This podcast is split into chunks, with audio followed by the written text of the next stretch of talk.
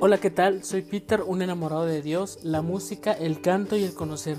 Busco mover los corazones a través de mi voz para hacer un mundo diferente. Hola, ¿qué tal? Bienvenido a este segundo episodio de la segunda temporada de tu podcast Ser Diferente. Hoy el episodio que abordaremos se titula Un paso para el remordimiento. Te invito a que me acompañes en este episodio hecho para ti.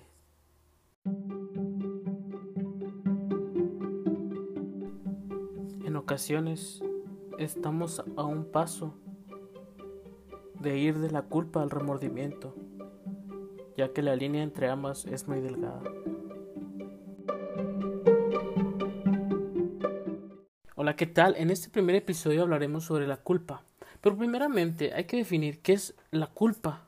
Bueno, la culpa es esa responsabilidad a causa de un suceso negativo en nuestras acciones.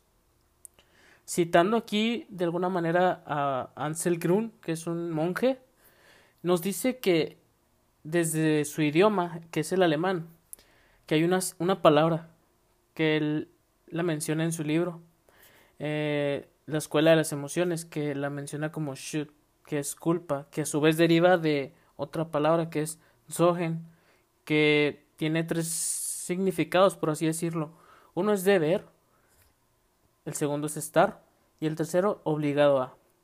Ciertamente resultan muy parecidas, pero tomaremos esta primera, que es el deber. Todo hombre tiene un deber desde distintas áreas, desde la personal, la interpersonal y con su creador también. ¿Cuál es mi deber para conmigo? Ciertamente para conmigo es aceptarme, tratarme bien, desarrollar, desarrollarme en mis distintas áreas y cultivar mi ser interior. Esas podríamos decir que es la primera, para conmigo.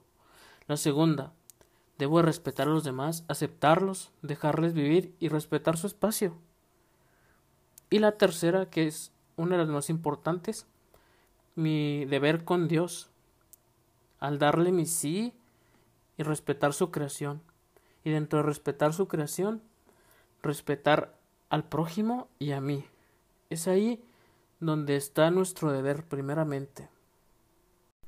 Otros autores manejarán que, que la culpa consiste en sentir que uno ha actuado incorrectamente y que no ha cumplido las expectativas que había generado en los otros y así ocasionar que se decepcionen.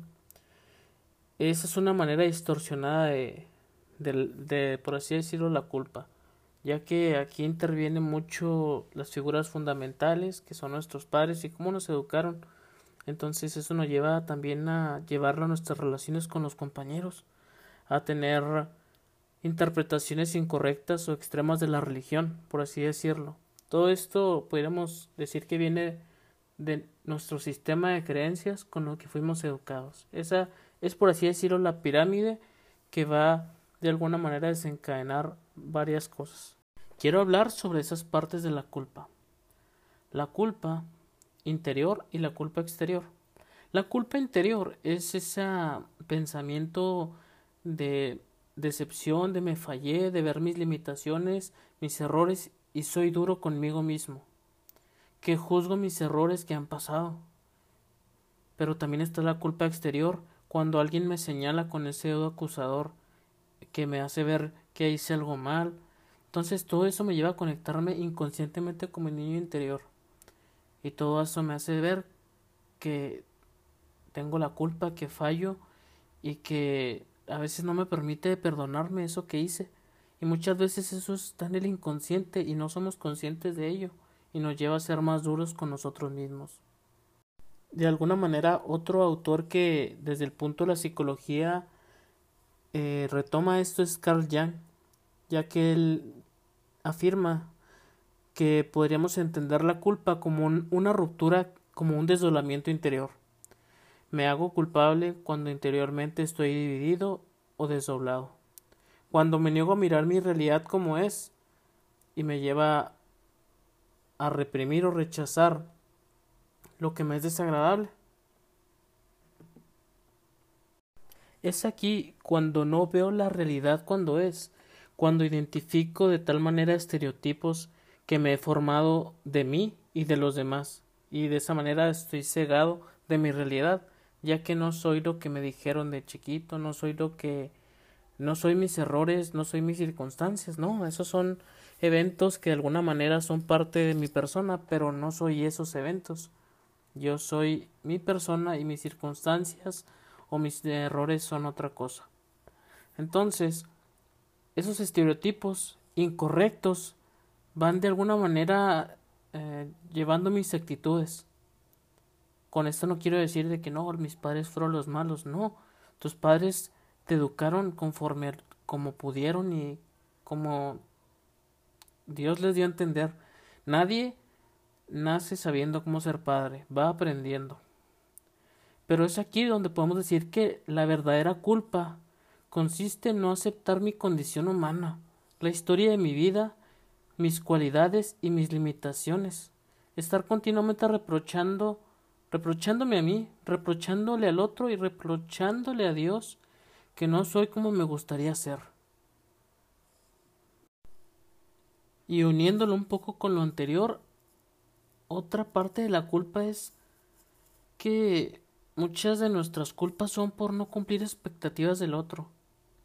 Ciertamente tenemos un deber, como ya lo habíamos dicho, pero esa distorsión me hace querer cumplir las expectativas del otro.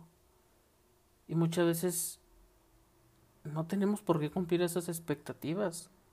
A veces nosotros somos nuestros peores jueces porque queremos mantener una expectativa que creemos que el otro tiene de nosotros y muchas veces no es así.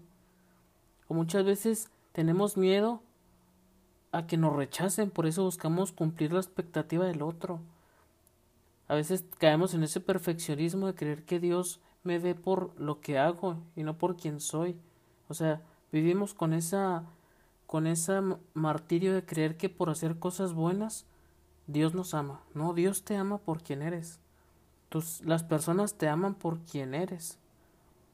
Las expectativas te van a llevar a desilusiones. Porque nunca vas a quedar bien con todos. Ciertamente no, te digo, no, no ayudes a los demás. Sí, ayúdalos. Pero el buscar querer cumplir expectativas te va a frustrar. Te va a frustrar y te va a hacer infeliz. También es sano aprender a decir que no cuando no quieres hacerlo. Las grandes tentaciones de la culpa, una de ellas será quedarnos anclados en una conducta. Por ejemplo, para conmigo, decir, ¿para qué trato de cambiar si sigo siendo el malo? ¿Para qué trato de cambiar si tengo mis limitaciones? Y siempre decir, ¿para qué cambio si sigo igual? Para con el otro decir, ¿para qué trato de ayudarlo si nunca me va a querer? Trata de ayudarlo sin esperar aprobación. Por otro lado, en el en las conductas también está la pecaminosa, el ofender a Dios, el pecado. Es tratar de, luchar contra eso que me aleja de Dios. No decir, no, pues si siempre le fallo, pues aquí me quedo. No, es ponerse en marcha. Otro será reprimir y proyectar a otro lado. Es tratar de evadir esa realidad con otra cosa, reprimirla. Cuando hablamos de reprimir algo, no se está trabajando.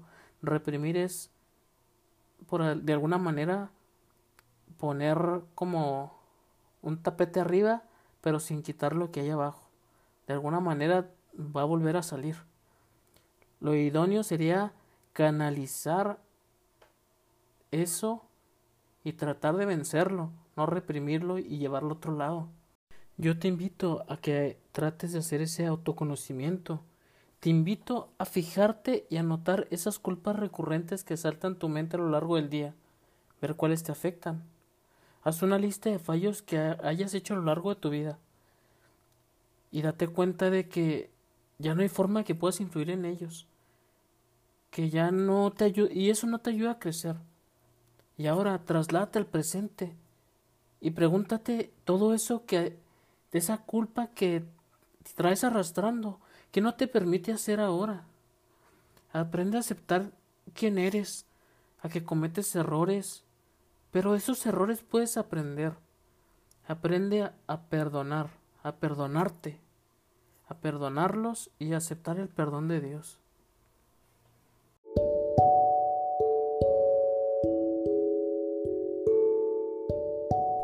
Hoy te traigo dos personajes. También los invadió la culpa. Uno es Pedro y Judas Iscariote. Uno se volvió evangelizador y piedra de la iglesia y el otro se quitó la vida. Los dos sintieron culpa consigo y con Dios, pero uno fue capaz de perdonarse y pedir perdón. La culpa es capaz de paralizarte o ponerte en movimiento. Cuando aceptas quién eres, te amas por quien eres y te relacionas por quien eres con los demás, mucho cambiará.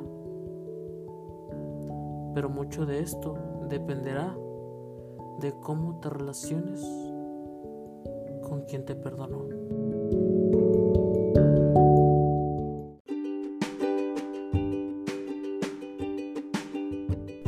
Llegado el momento más triste de este episodio. Sí, ya estamos por terminar. Pero no olvides seguirme en mis redes sociales que encontrarás en la descripción. Y recuerda, quien busca trascender, en esencia busca ser diferente. Hasta la próxima.